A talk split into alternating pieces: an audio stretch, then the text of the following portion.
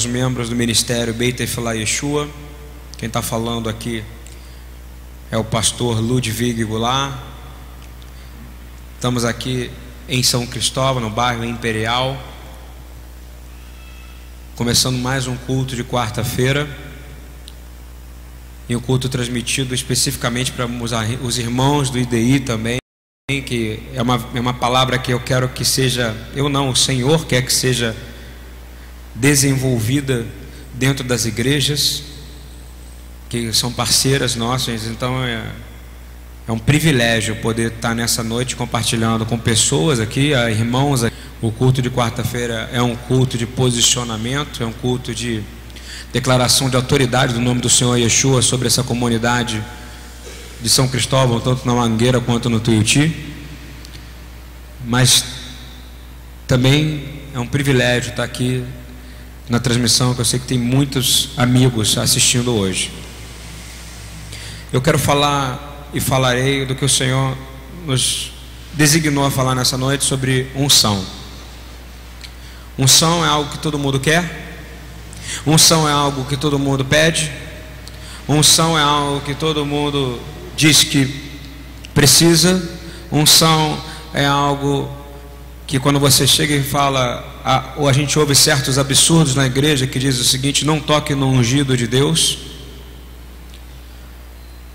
Unção é algo que tem um preço para você conseguir. E unção, o Senhor nunca vai te dar e derramar unção sobre a sua vida se não for para você ter uma missão. Nunca.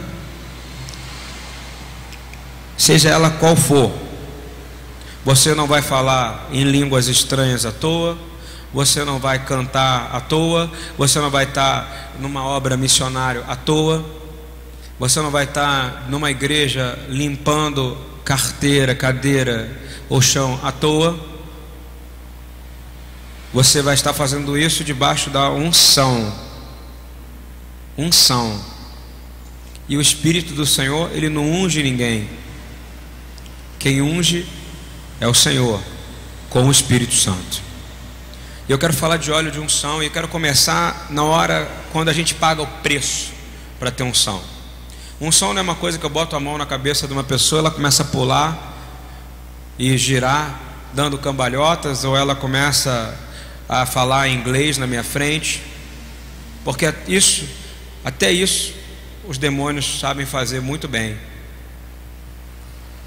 Tanto é verdade que a palavra fala que Jesus vai encontrar essas pessoas depois e vão dizer: curaram no teu nome, curei no teu nome, ou curaram no meu nome, ele vai dizer, e vão dizer, ele vai dizer, nunca te conheci. Então alguém fez isso. Então a gente tem que prestar muita atenção no meio e qual meio que a gente está.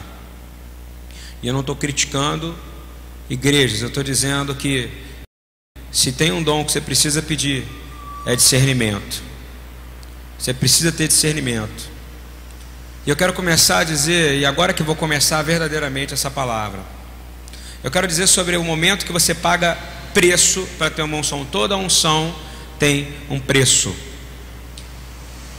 Yeshua, ele fez uma oração talvez os momentos de maior dor da vida dele foi no lugar chamado Getsemane, que a gente fala em hebraico é Gat Shimanim,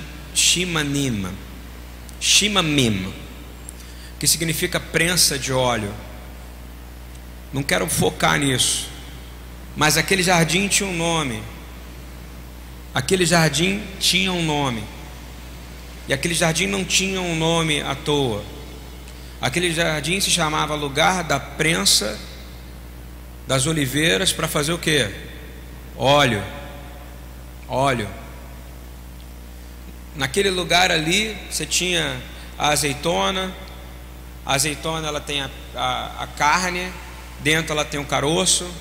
Naquele lugar ali era pressionado aquilo tudo para sair o óleo, que era algo extremamente Precioso, se eu não estou errado em hebraico, significa Shemen. E por isso que o plural é Shemanim. E você começa a entender que naquele lugar tinha que gerar um óleo puro. Óleo em toda a palavra de Deus significa unção. Eu vou fugir dos hebraísmos agora, que a mensagem é séria. Óleo significa unção, unção do Espírito de Deus, ok? A tradução de unção, se você for pegar no dicionário, unção significa que você está passando óleo em alguém para derramar sobre essa pessoa a autoridade do Espírito Santo de Deus. E unção, quando você está pegando uma panela, você unge a panela com manteiga ou com óleo para que não grude, não é isso? Quando você fala que você passou na panela o óleo, ele não, ele não gruda, tem um nome para isso, não tem? Untar, vem da mesma raiz, e tudo relacionado a óleo, tanto é que Cristo a tradução da palavra Cristo é lambuzado. Lambuzado em quê? No óleo do Espírito Santo, no óleo de unção. Por que que você acha que Yeshua escolheu um lugar chamado Getsemane, que chama lugar da prensa para fazer óleo? para ter o momento mais crucial do seu ministério. Por quê? Você acha que foi por acaso? Hein? Ele foi para um lugar chamado prensa do óleo. Todos nós queremos o óleo. Quanta música eu já cantei, quantas louvores nós já fizemos, quantas vezes a gente já falou, Senhor, a sua a unção do teu espírito nessa noite está maravilhosa. Que louvor com unção, né? Isso diz que o que faz diferença no louvor não é nem a voz, nem é unção, não é isso? Todo mundo quer unção, mas unção não se compra. Unção é resultado de algo. E todo mundo quer autoridade e quer poder do Espírito Santo, não é verdade? Quem quer autoridade e poder do Espírito Santo? Tem um preço. Eu vou falar algumas passagens sobre unção. Unção de óleo, tá? Salmo 23, 5. A unção de Deus, por que, que a gente quer tanto? A unção traz proteção, provisão e prosperidade. Salmo 23, 5. Preparas uma mesa perante mim na presença dos meus inimigos, unges a minha cabeça com quê? Com vinho? óleo. E o meu cálice o que? Transbordará. Ou seja, ele ungiu, o que aconteceu? Prosperidade. Não é prosperidade que vendem por aí. Não, é uma prosperidade no qual prosperidade é você sentar na mesa com o Senhor, amém? Isso é prosperidade. Óleo de unção também na Bíblia representa sabedoria e você ter discernimento para saber quem tem autoridade sobre a tua vida. 1 Samuel 16, 3, por favor. 1 Samuel 16, 3. É uma passagem que no, no 1 Samuel 16, 2, 1 e 2, Deus fala para Samuel que até quando, não é verdade? Ele ia ficar esperando ele ia ficar servindo a Saul no, no, antes. E aí ele fala assim: E tu convidarás a Jessé ao sacrifício, e eu te farei saber o que hás de fazer, e ungir-me-ás a quem eu te disser. Ou seja, o Senhor ungir com que? Óleo. Tá? Vamos sempre falar óleo, entender óleo, óleo. Olha que coisa impressionante, vai vir o óleo mas antes disso, o Senhor direciona o profeta para ungir a autoridade que seria o, o, o, rei definitivo, da onde viria Yeshua, Jesus, o Mashiach. Continuando. Óleo de unção traz o que? Alegria. Salmos 45, 7. Por favor. Tu amas a justiça e odeias a impiedade. Por isso, Deus, o teu Deus, te ungiu com óleo de alegria. Quem quer ter alegria aqui? Só com a unção. Alegria de verdade, mais do que teus companheiros, ou seja, o Senhor quer te dar mais. Onde você vê de novo óleo de alegria? Na mesma passagem, só em título de estudo para vocês, Hebreus 1, versículo 9. O escritor de Hebreus cita exatamente essa mesma passagem, dizendo: Amaste a justiça e odiaste a iniquidade. Por isso, Deus, o teu Deus, te ungiu com óleo de alegria mais do que os teus companheiros. Repita: óleo de alegria, óleo de sabedoria. Amém? Continuando. Óleo traz uma coisa muito poderosa. Repita comigo: cura, libertação. Cura e libertação. Talvez seja um ministério que todo mundo mais queira participar. Ministério de limpar cadeira, pouca gente quer. Ministério de limpar leproso, limpar o doente, pouca gente quer. O ministério de fazer comida para necessitado, pouca gente quer, mas o ministério de cura, libertação, de prosperidade, de alegria, todo mundo quer. Só que o ministério de cura e libertação tem a ver com arrependimento. E esse é um problema gravíssimo, porque a gente tem ido às igrejas, eu tenho falado constantemente isso aqui, que você vai para a igreja para se libertar, mas você tem que ir para a igreja para se arrepender. E Yeshua nos ensina isso quando ele sai com os doze, finalmente os doze saem em Marcos 6, 12 e 13. Quando finalmente Yeshua sai com os seus apóstolos, ele diz assim: quando os doze né, saíram, disse, e saindo eles, pregavam que se arrependessem. Primeiro, antes de haver cura, antes de haver libertação, tem que haver o que? Arrependimento. Está entendendo isso ou não? Presta atenção, você que está assistindo. Só depois, no capítulo, no versículo 13, que ele fala: expulsavam muitos demônios. Como? E ungiam com quê? Eles ungiam esses homens com quê? Óleo. Para quê? Muitos enfermos com óleos, eles eram o quê? Curados. Onde é que a gente vê de novo a unção de óleo para cura? Sempre com arrependimento, ok? Não vai haver cura se não houver arrependimento. Não vai haver cura verdadeira sem arrependimento. Você pode vir aqui clamar, falar em língua, pedir para eu orar, pedir para o pastor orar, mas se você não se arrepender verdadeiramente diante do seu pastor, que é Jesus, e ele, não, e, e ele aceitar isso, você não será curado. Você pode reparar que o processo foi esse Marcos. Tiago 5, 14. Ele faz uma pergunta que eu posso fazer para vocês aqui. Tem alguém doente entre vós? Naquela época não tinha exame, né, diagnosticado. Então, se o cara estava doente, ele já estava o quê? Avançado em doença. Concorda? Era cara que já estava detonado. Eram pessoas que já estavam marcadas. Eram pessoas que já estavam feridas. O leproso tinha que estar no leprosário, não era isso? O câncer, o câncer quando chegava numa pessoa, ele já estava morto. Você concorda? Você pode reparar, é cegueira, surdez, a pessoa muda, não é isso?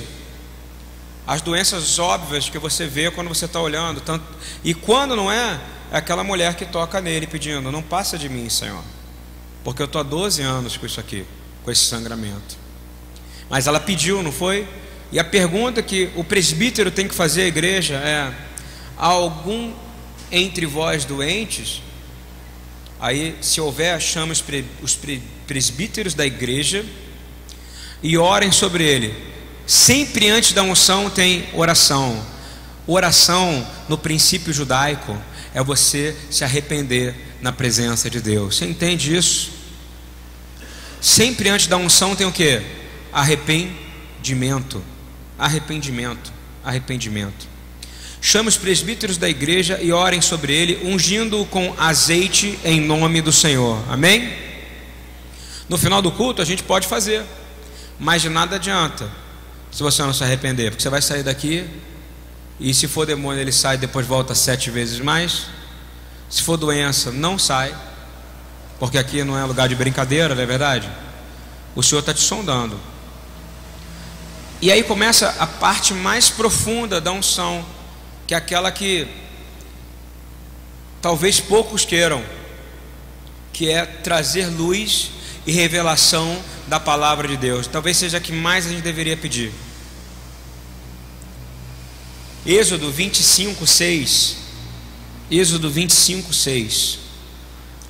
Quando o Senhor está pedindo as ofertas para o tabernáculo, Ele fala assim: lembre-se de trazer azeite para a luz. Olha só, azeite para a luz. O azeite sempre é conectado com o que? Luz, iluminar. Especiarias para o óleo de. Olha, o azeite para a luz é uma coisa, e especiarias para os óleos de unção é outra coisa. E especiarias para incenso. Então a gente está começando a entender agora a parte prática do negócio. Mais uma passagem poderosa, 1 João 2, 27. Isso é estudo bíblico, gente. Eu quero que vocês leiam a Bíblia. 1 João, eu acho tremenda 1 João 2. É, um, é uma passagem que todos deveriam ler cotidianamente, porque é te libertar. O que, que acontece? Fica todo mundo necessitando de revelação profética para qualquer coisa. E olha quem está falando é um profeta do Senhor. Todo mundo fica assim, eu queria uma resposta, eu queria saber se meu noivo está chegando, se não está. Eu quero saber se eu tenho que ir para a esquerda ou para a direita, se esse emprego é bom para mim ou se não é. Entende isso? Essa palavra quebra isso. 1 João diz, olha o que vai dizer 1 João 2, 27, é para te libertar. A, a profecia é fundamental. A mais fundamental é o que eu vou ler agora para você. Ele diz o que? A unção, não é isso? Unção tem a ver com óleo? Sim. A unção que vós recebestes de, dele, quem é ele? Jesus. Quem te deu unção? Ninguém se unge sozinho, não é verdade? Quando você crê em Yeshua, imediatamente você, recebe, você recebeu uma unção, amém? Isso é fundamental. diz assim: essa unção que vós recebeste dele fica em quem? Em vós. Diz assim, repete comigo: a unção do Senhor fica em mim e não tens necessidade que alguém vos ensine. Olha que coisa poderosa. Porque é uma manipulação do ensino dentro das igrejas. Você entende isso? E foi por causa disso que a gente tem 1500 anos, eu posso botar até 2 mil anos de ensinos falsos nas igrejas. Porque vai sempre tendo aquele que ensina mais, o que aprende mais, o que é mais doutorado. Hoje você só tem pastores em algumas determinadas igrejas que são formados em faculdade de teologia e aí cada vez mais a unção do Espírito Santo, estão jogando fora o que está escrito aqui em 1 João 2. Você concorda comigo? Está dizendo que o Espírito, porque de nada vale eu falar tudo aqui, você não tem que aceitar. Quando eu comecei a pregar, era uma coisa que eu falava que dava de desconforto nas pessoas. Eu falava, não confia no que eu estou te falando. Confia no que o Espírito do Senhor vai confirmar no que eu estou falando com você. Isso é uma coisa desafiadora, porque eu não tenho que te convencer de nada. Eu estou passando uma mensagem para você aqui. E baseado nisso, porque é uma verdade, eu posso ser excelente na palavra, eu posso ser um cara carismático, um manipulador da palavra, eu posso levar você à mentira, à morte, à destruição. Não é isso? Por isso que 1 João 2 é, é, importante, diz: E a unção que vós recebestes dele fica em vós, ela tem que ficar em você não passa ela para ninguém. No sentido, você não tem como transferir, porque a salvação não é pessoal, é intransferível. A unção que ele te deu é única e intransferível. Amém? Não tendes necessidade de que alguém vos ensine mais, de novo vai falar unção, mas como a sua unção vos ensina todas as coisas. Repita comigo, é unção do Senhor me ensina todas as coisas. Isso não é desafiador? Não significa que você vai negar o que o pastor está falando ou o que o mestre está falando, mas você precisa clamar a unção, discernimento do Senhor, para que você comece a pensar com a mente de Cristo. E aí você não vai ser mais convencido de nada errado. E aí você vai parar de ter medo. Você vai orar sem esperar que, que o Espírito fale através de alguém, porque o Espírito de Deus vai começar a falar de dentro de você, amém? E aí você vai começar a falar, estou confirmando, está confirmando. Isso acontece muito no ministério de intercessão que a gente tem, de gente que ora junto comigo. Às vezes eu chego, a pessoa fala, glória a Deus. Tava, o Senhor acabou de falar isso para mim, Ele acabou de falar com, com você a mesma coisa. Não, não passamos isso outro dia, irmã? É contínuo. Então você não precisa de ficar esperando. Você vai ter confirmação a partir de agora. Amém? Você vai parar de ficar preso à palavra profética, porque o Senhor vai falar dentro de você. Se essa palavra entrar, essa palavra precisa entrar em você. E diz assim: que a unção vos ensina todas as coisas, e é verdadeira, e não é mentira, como ela vos ensinou, assim nele permanecereis. A unção vai te ensinar, e o que, que vai acontecer? Essa unção vai te manter atado à verdade que é Cristo. Amém? Agora que eu acho mais bonito, olha só, relacionado ainda à visão. Você acredita que a unção, a unção, o óleo de unção, ou seja, o derramar do óleo da unção de Cristo, ele também é colírio para os seus olhos? Vamos ler Apocalipse 3, 18, por favor. Olha que palavra, que coisa poética. O Senhor é muito poeta. Ele fala colírio, olha o que ele está dizendo: aconselhe-te que de mim compres ouro provado no fogo, para que te enriqueças, e roupas brancas, para que te vistas e não apareça a vergonha da tua nudez, e que unja os teus olhos com colírio, para que enxergues. Amém? Não é isso que você precisa? A unção do Senhor, ela é como colírio que vai fazer você enxergar a verdade que Ele quer que você enxergue. Há uma relação enorme entre óleo de unção e a prensa, aonde é feita o óleo de unção. A gente entendeu que todo mundo quer unção por causa desses fatores que eu falei, e é muito bom você saber, porque foi um estudo que a gente fez para poder trazer para vocês o que, que é unção. O que, que é unção? Não é verdade? Que tipo de unção? Existem vários tipos. Mas o preço para se pagar é mais ou menos isso que eu vou ler agora para vocês. A gente já viu que óleo de unção é um lugar onde ele é gerado através da prensa, não é isso? E para ele ser puro, ele tem que ser bastante amassado, tem que ser dilacerado, ele tem que ser praticamente aquilo que era sólido se torna líquido. Vai machucar a azeitona? Muito, vai acabar com ela, né? E eu falei que Getsemane significa o quê? Hein? Lugar da prensa do óleo. Se você entender que Jesus naquele momento ali ele estava sob pressão. Então, para você aceitar essa unção, você vai passar pressão. Prensa, pressão. Vocês concordam comigo? Naquele momento vai ter pressão. É onde você vai forçar a sua vontade a se submeter à vontade do Pai. Entende? Não é mais a tua vontade, não é mais o teu querer. Ah, eu quero isso, eu quero ir naquela igreja porque eu gosto dela, eu gosto dos meus amiguinhos que estão lá, eu quero ir tá fazendo, eu quero ir jantar naquele restaurante porque eu gosto disso aqui. O teu gostar acabou. Porque tanto o querer quanto o efetuar pertencem a Deus. E a gente vê isso no ministério de Yeshua em Mateus 26, 39. Diz assim: Indo um pouco mais para diante, prostrou-se sobre o seu rosto, ele ajoelhou, tá? Yeshua ajoelhou e disse: Meu pai, se é possível, passe de mim este cálice. Todavia, não seja como eu quero, em algumas traduções, não seja como a minha vontade, mas como tu queres. Esse é o maior, a maior luz já descida à terra. Esse é o Filho do Homem, o Deus encarnado.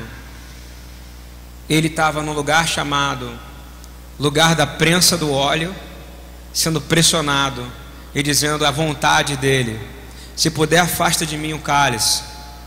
Mas ele foi o que ele fez? Ele ficou o quê? De joelho. Não é isso?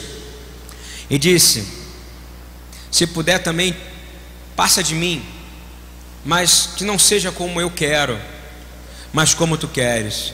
Posso te dar o primeiro segredo para você ter uma vida debaixo da unção que você tanto almeja quando você vai nos cultos de libertação? Fica mais de joelho diz o seguinte: Senhor, que não seja a igreja que eu quero, que não seja os amigos que eu quero, que não seja os negócios que eu quero, que não seja o marido que eu quero, que não seja da maneira que eu quero, mas seja da maneira que tu queres, Pai. Amém? Porque você está imitando, você tem até o direito de dizer: Senhor, afasta de mim esse momento de sofrimento, mas que seja feita a tua vontade.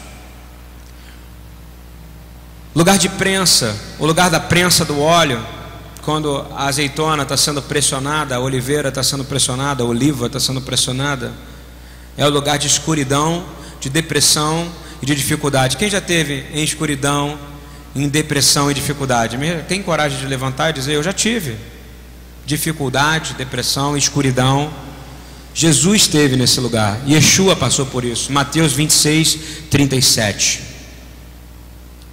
Ele diz, a palavra diz, e levando consigo Pedro e os dois filhos de Zebedeu, ele começou a entristecer-se. Olha só. Yeshua ficou triste, gente. E a se angustiar. Você consegue imaginar ele? Ele ficou triste, angustiou a ponto de ele suar sangue. A prensa foi tão grande que saiu o que a substância dele, que é o que? sangue. Vocês estão entendendo mais ou menos? Todo mundo quer unção, mas ninguém quer passar pelo lugar da prensa do óleo. E eu quero dizer que o lugar da prensa do óleo é o lugar onde você vai vencer. Amém? É o lugar onde o inimigo vai ser destruído. A prensa é um lugar onde você vai negar a si mesmo. Aonde você vai dizer, Senhor, eu nego a mim mesmo, eu pego a minha cruz, que não foi a partir dali que ele foi pegar a cruz. Eu vou te seguir. É o lugar onde você verdadeiramente vai vencer. Eu acho que maior, um dos maiores sacrifícios começou nesse dia, porque ele sentiu tristeza e sentiu angústia. Você imagina este, ele sentindo tristeza e angústia? É lugar para você ser obediente até a morte. É o lugar para você ser testado é o lugar para você passar por humilhação, é o lugar para você passar pelo sofrimento, é o lugar de você ajoelhar, é o lugar de você interceder a ponto de você suar gotas de sangue. Eu não tenho dúvida nenhuma que todos nós passamos por esses momentos, não é verdade? Todos nós chegamos ao momento de dizer: já não aguento mais, eu não aguento mais o meu ministério, eu não aguento mais o meu casamento. Eu não aguento mais a minha casa. Eu não aguento mais o meu dia a dia. Não é isso? Ele mais ou menos chegou nesse dia, nesse momento, aos 33 anos de idade. Só que ele ajoelhou. E na hora que ele ajoelhou, eu garanto para você que todo o universo se ajoelhou junto com ele. Ele sentiu toda a angústia da terra, ele sentiu a tua angústia nesse momento. Ele sentiu a tua dor nos seus momentos de dor. E ele disse: Afasta deles esse cálice, Senhor. Ele deu uma lição para você, ele te ensinou a fazer isso.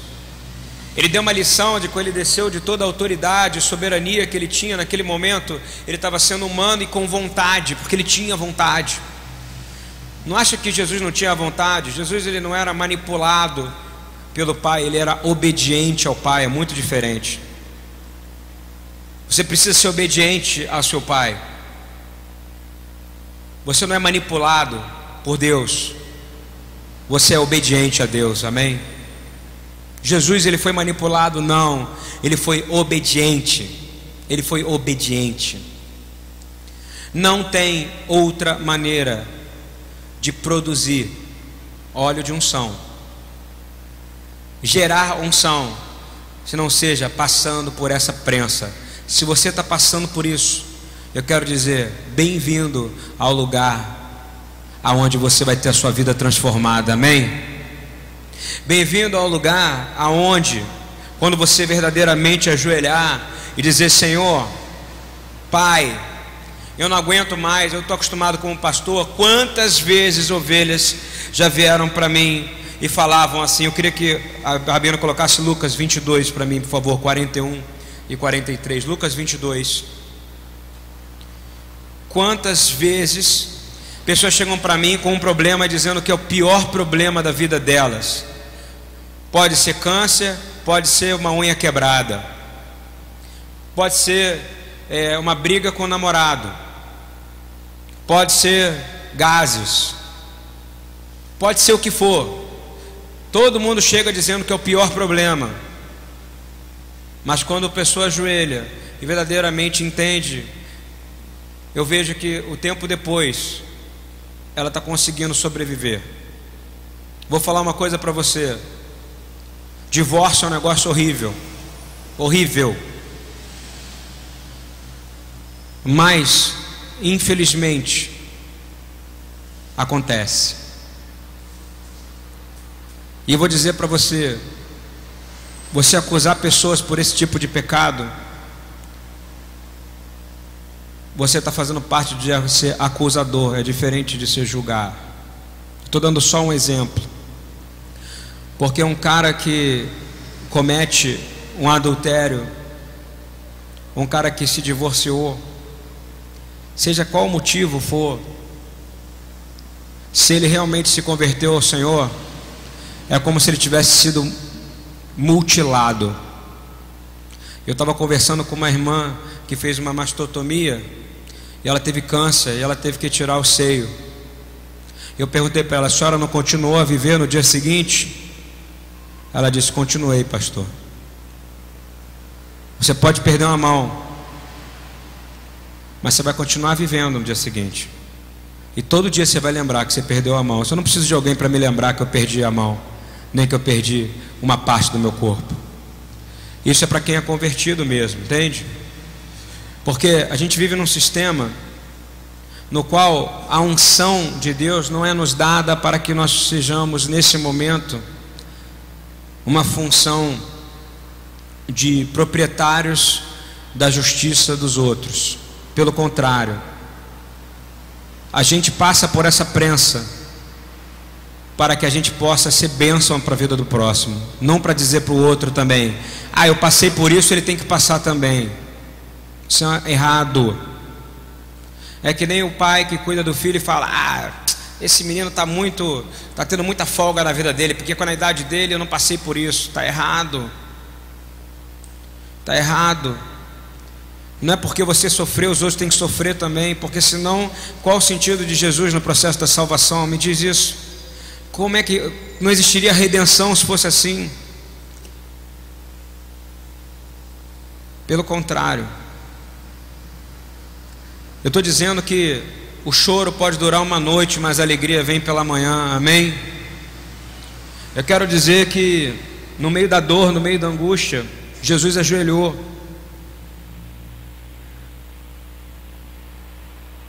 Nessa mesma passagem, só que no Evangelho de Lucas, diz que ele se apartou daqueles que estavam com ele acerca da distância de um tiro de pedra. E diz que ele colocou de joelho e começou a orar, dizendo: Pai, se queres, afasta de mim esse cálice. Aí complementa dizendo que não está no Evangelho de Mateus. Disse: Todavia, não se faça a minha vontade, mas a tua. O que, que aconteceu quando ele disse isso? Isso serve para você um anjo do céu apareceu e começou a confortar ele. E foi por isso que ele conseguiu passar por todo o processo de Calvário. Eu quero te dizer que se você se arrepender, o Senhor dá ordem aos seus anjos a respeito do teu nome. Amém? Não seja policial da vida dos outros. E falando do Espírito Santo e unção do Espírito Santo, eu quero falar a mensagem já entendendo bem o que é unção, entendendo bem que a unção traz colírio para os seus olhos, para você enxergar, entendendo que a unção pode te trazer poder para curar e para libertar. Você vai entender que a unção vai te trazer discernimento, inclusive até para entender quem é a autoridade. Você vai entender que unção vai te trazer todas essas coisas que eu falei. Mas para você chegar na Assunção, você vai ser absolutamente prensado. E quando isso acontece, tem uma segunda fase. Quando Yeshua passa pelo deserto, logo após ele passar no deserto, ele vai ler uma passagem bíblica. Ele vai ler Isaías 61. E Isaías 61, ele está dizendo exatamente, eu vou ler dizer 61, 1 até a 7. Ele diz claramente, quando ele acaba de ler, presta atenção, ele leu Isaías 61, ele tinha acabado de passar pelo deserto. Quando ele acaba de ler Isaías 61, ele diz: A profecia desta palavra se cumpriu, ele se revela. E eu quero ler Isaías 61 e quero dizer o que, que tem muito a ver com o que a gente vive no IDI. O que, que a gente vive na igreja hoje? Isaías 61 fala do Mashiach, do ungido, que, que era ele. Ele está dizendo, está cumprido. Quando ele, as pessoas estavam esperando a ele pregar, como eu estou pregando aqui. Só que o que ele prega, ele dizer, a profecia dessas palavras se cumpriram. O povo ficou maravilhado. E, em mesmo tempo, ficou assustado. Ele tinha acabado de passar por uma, por uma prensa. Ele tinha acabado de passar por 40 dias de, de deserto, de jejum, de tentação de Satanás. E ele vai declarar como verbo e palavra que a profecia se cumpriu naquele momento. Essa profecia se cumpriu até hoje para todos nós. Porque se você ler 1 João 2, isso vale para você, porque não é a unção que vai te dar discernimento, não é a unção que vai dizer se o que eu estou falando é de Deus ou não. Não é isso? Olha só, vamos ler versículo por versículo, por favor. O Espírito do Senhor Deus está sobre mim, porque o Senhor me ungiu para pregar as boas novas aos mansos. Parou. Você passa pela prensa, passa pela prensa, você passa pelo deserto, e você diz: Senhor, eis-me aqui, não é isso? Você tem que imitar, ser imitador de, de, do Mashiach, Yeshua, de Cristo. Por que, que você foi ungido? A primeira coisa, hein? Está escrito ali. Qual é a tua primeira missão? Você é ungido para quê? Para pregar o Evangelho. Você não é ungido de graça, ele não te deu unção só para você ter benefício próprio, para você ser curado. Ele derrama, ele, o Senhor te unge ele diz: O Espírito do Senhor está sobre mim, e o Senhor me ungiu para pregar a boa nova, ou seja, o Evangelho. Não é a mesma ordem que Jesus dá em Atos 1? Ele chega e fala: Eis que derramo sobre ti o Espírito Santo para que tenha autoridade e poder. Para quê? Para si próprio para pregar o Evangelho. Pregar o Evangelho até os confins da terra. Então, qual é a primeira coisa que você tem depois que você passa da prensa, depois que você sofre? Qual é a primeira coisa que está ali? Ele te unge para pregar o Evangelho. Repita comigo: eu fui ungido por Deus, com o Espírito Santo, para pregar o Evangelho. Ou seja, não é para você ficar solto, você tem uma missão. Isso é missão. Você é ungido para ter uma missão. Qual é a segunda? Para pregar boas novas aos mansos. Na tradução mais correta é aos pobres, ok? Então, se você não faz isso, você está fora do padrão. você tem uma unção que você não está usando ela direito. Você concorda comigo? Continuando, enviou-me para restaurar os contritos de coração. Você tem que ter misericórdia. Misericórdia é lidar com é a única maneira de você lidar com os contritos de coração. Misericórdia significa misericórdias, que é compaixão, que é misericórdias aonde? No coração. E ele fala: Bem-aventurados os misericordiosos, pois eles conhecerão a misericórdia. Vou te dizer que é um requisito básico para você que recebeu a salvação, você foi ungido pelo Senhor, para que tenha misericórdia e que você possa ter paciência para cuidar com o próximo e amor. Que você tenha compaixão no coração. Ah, não é a minha, eu sou dessa maneira, eu não tenho paciência. Então você não é salvo ainda. Você não tem o Espírito Santo em você. Me perdoa. O Espírito Santo gera coisas em você. Essa unção te transforma. Você não pode mais dizer, eu nasci assim, eu vivi assim. Você não é mais crente Gabriela, não é isso? Como dizem na palavra, dizem na Bíblia, dizem na, na palavra herética, né, na igreja, que é o crente Gabriela, que eu nasci assim, eu vivi assim, eu sou assim. Não. Você não é mais porque você é manso, você é dominado pelo poder do Espírito Santo de Deus. Continuando, ele diz: para proclamar liberdade aos cativos. Amém? É, para você chegar a proclamar liberdade aos cativos, você tem que conhecer a palavra, o Evangelho, já ter pregado o Evangelho. Você não vai conseguir libertar ninguém se você não tiver habilidade de manipulação da palavra de Deus, você precisa manipular o Evangelho, porque é a palavra que te lava, a palavra que te traz autoridade, e você precisa ouvir, e a, e a, e a palavra vem, a fé vem pelo ouvir da pregação da palavra de Deus. É uma escada, você está entendendo que é tudo condicional, uma coisa ou outra, para você se tornar parte dessa igreja? Você recebe a unção do Senhor, você fica cheio do Espírito Santo. Para quê? Primeiro, pregar a palavra. Alguém prega, alguém que não conhece a palavra prega a palavra? Não. Alguém consegue pregar boas novas, que é palavra? Também. Sem conhecer a palavra? Não. Você tem paciência e misericórdia sem o Espírito Santo para lidar com gente confusa, complicada, como tem no mundo? Toda hora chega alguém com um problema. E vou te dizer, às vezes você acha que o seu problema é maior, tem sempre alguém com um problema maior que o seu, e você vai dizer, não posso falar com essa pessoa porque ela é pecador, entrou em pecado. Porque Jesus ele sentava na roda, não confunda escarnecedor. Escarnecedor é aquele que já conhece a palavra de Deus e que, e que fala mal de Deus, ou seja, blasfema o nome do Senhor. Não confunda aquele que não conhece a palavra, aquele que não conhece a Bíblia, aquele que não conhece a Torá. Esse não é escarnecedor. Ele está precisando que você entre na vida dele e pregue as boas novas da salvação para ele. Amém? Continuando. Proclamar liberdade aos cativos e a abertura da prisão aos presos. Eu fico vendo um monte de gente só querer chegar nessa hora aí. Eu vou dizer, gente que não conhece a palavra, gente sem o Espírito Santo e não conhece a palavra, vai trazer mais gente para a prisão.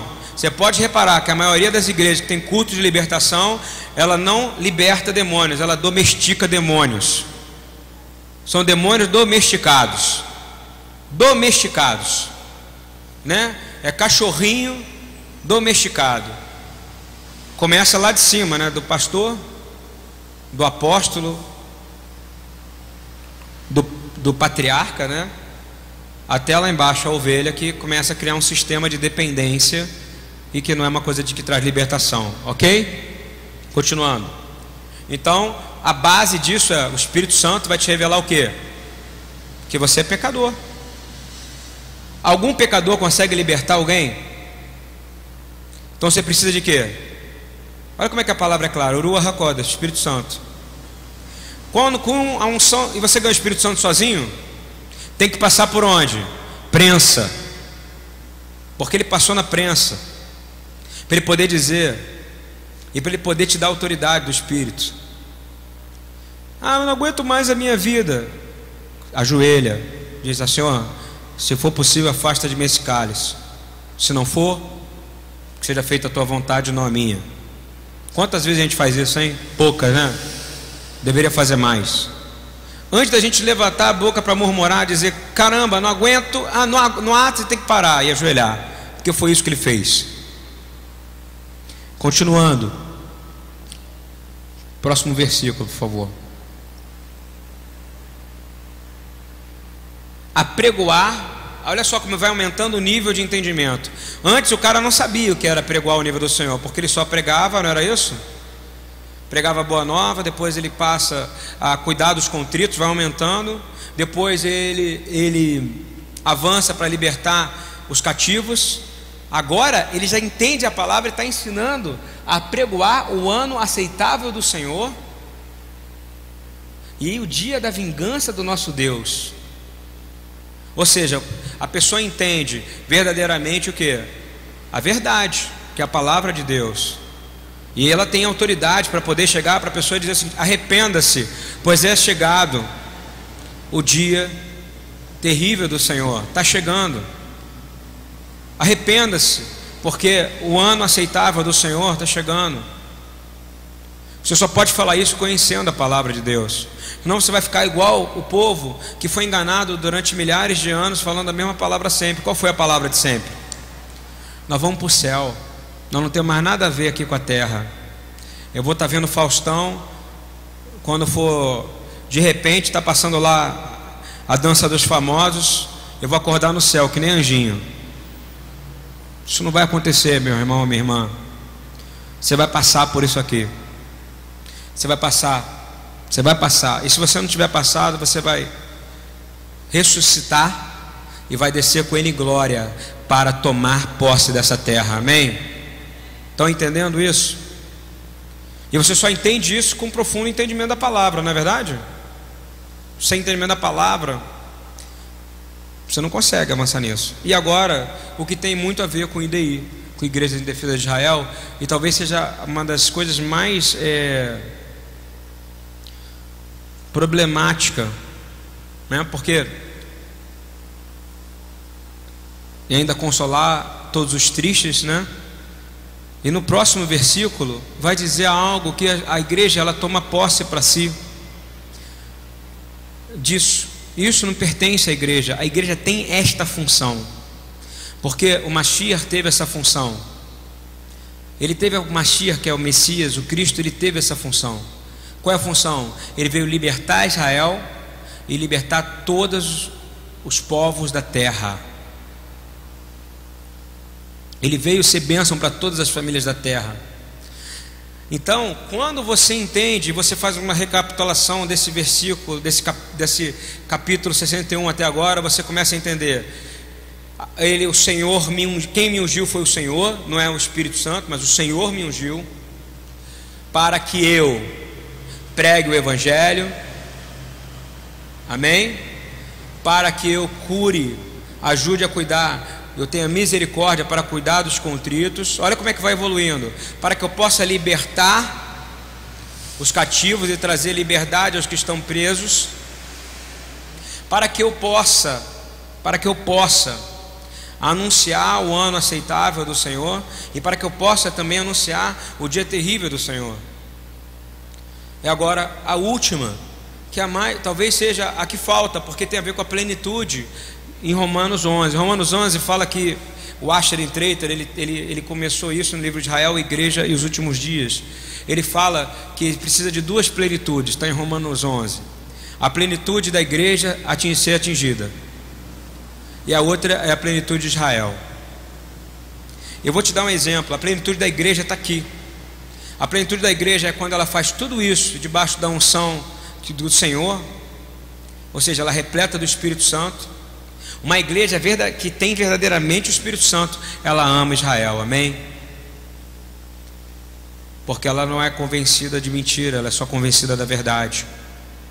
E olha esse versículo: quando ele cumpre todos esses pré-requisitos, diz assim: agora você vai ordenar acerca dos tristes de Sião que se lhes dê glória em vez de cinza, olhos de gozo em vez de tristeza, vestes de louvor em vez de espírito angustiado, a fim de que se chamem árvores de justiça, plantações do Senhor, para que Ele seja glorificado. Amém? Isso é o, que, o, que, o que me incomoda nisso, no motivo de eu estar falando isso, é que você recebe do, do Senhor a unção, Ele te unge com o Espírito Santo para fazer coisas impressionantes. Mas a coisa mais impressionante, ele espera que a igreja chegue em plenitude, que é ela ter capacidade de orar, ordenar, clamar a respeito dos tristes de Sião. Quantas vezes você vai na igreja e ouve a igreja dizer: Olha, o Senhor vai tirar, vai substituir minhas cinzas de tristeza com óleo de alegria. Eu vou te dizer: essa passagem, me perdoa, não serve para você. Essa passagem ela tem um lugar, está aqui, ela dizendo triste de onde, gente? Lê ali. Triste de Sião. Porque se você já tem o Espírito Santo em você, eu quero dizer, você já tem alegria, amém? Você tem que clamar. E ele diz, agora ele vai dizer óleo, óleo de gozo, ao invés de tristeza. É a única vez que eu não falei óleo, que eu li em toda a palavra e achei óleo aqui e coloquei. Porque Israel, ele só terá gozo, prazer verdadeiro quando ele conhecer Yeshua. Amém? E qual é a sua função? É pregar o evangelho? Amém. É curar dos, dos que estão com problemas, você tem que ter misericórdia, cuidar dos quebrantados, amém. Trazer liberdade aos cativos, curar os enfermos, amém. Mas é também orar para que os que estão tristes em Sião, porque tristes, porque eles não conheceram ainda Yeshua, para que eles sejam salvos, para que eles vejam o óleo de gozo em vez de tristeza. Óleo, lembra o que é óleo? É o que? Unção, de alegria, de prazer. Veste de louvor em vez de espírito angustiado, a fim de que se chamem árvores de justiça. Isso é para Sião, isso é para Israel. Igreja, você é ungido para fazer tudo isso. Você tem uma obra missionária enorme. Todo crente ele tem uma obra missionária. Mas a obra missionária fundamental, e eu vou te dizer porque é fundamental. Orar por Israel, orar para que as tristes de Sião recebam unção de óleo de gozo, de alegria. Sabe por quê? Porque em Romanos 11 fala que a plenitude da igreja é quando ele chega nesse ponto.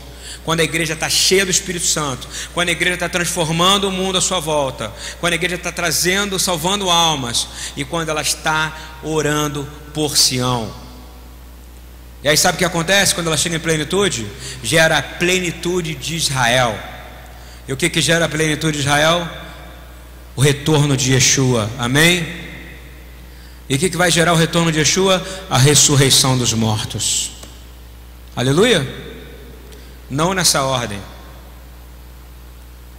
Mas é exatamente isso. Então, você é ungido, você paga na prensa, você passa por todos esses lugares de sofrimento para receber algo. Algo que tem um preço, algo que é precioso, mas é para você cumprir uma missão. E uma dessas missões é esquecida, absolutamente esquecida. Você é ungido pelo Senhor para profetizar, orar e lutar para que as cinzas de tristeza de Sião se transformem em óleo de alegria. Por quê? Porque quando isso acontece, eu garanto a você que você é uma igreja que entrou em plenitude. E se você entrou em plenitude, Israel entrará em plenitude, porque a plenitude da igreja vai gerar o que? A plenitude de Israel. A plenitude de Israel vai gerar o que? Ressurreição dos mortos e retorno do Senhor Jesus. E você vai dizer: acabou o sofrimento definitivamente. você reinará com Ele por toda a eternidade. Amém? Vamos orar?